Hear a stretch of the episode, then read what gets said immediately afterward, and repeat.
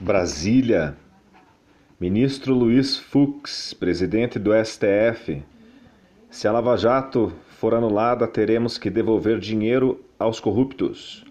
O presidente do Supremo Tribunal Federal, STF, em um dos momentos de tensão motivados por ataques vindos de parlamentares bolsonaristas, o ministro Luiz Fux manteve-se altivo na defesa das instituições comandando a reação aos que desejavam desestabilizar a democracia.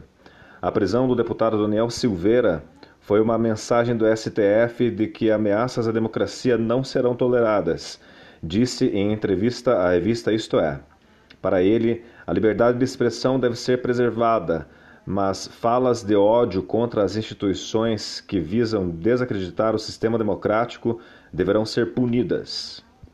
Aos 67 anos e um dos maiores defensores da Lava Jato, Fux não acredita que o judiciário vá anular todas as ações da operação, sobretudo as que foram baseadas em provas fartas. Ele disse que a Lava Jato for anulada, o judiciário terá que contratar um contador para devolver o dinheiro aos corruptos. Bom dia. Que bom que você está aqui ouvindo meu podcast. São só cinco minutos para você ficar sabendo tudo que está acontecendo no Brasil e no mundo e ouvir também aquela mensagem para começar bem o seu dia. Obrigado.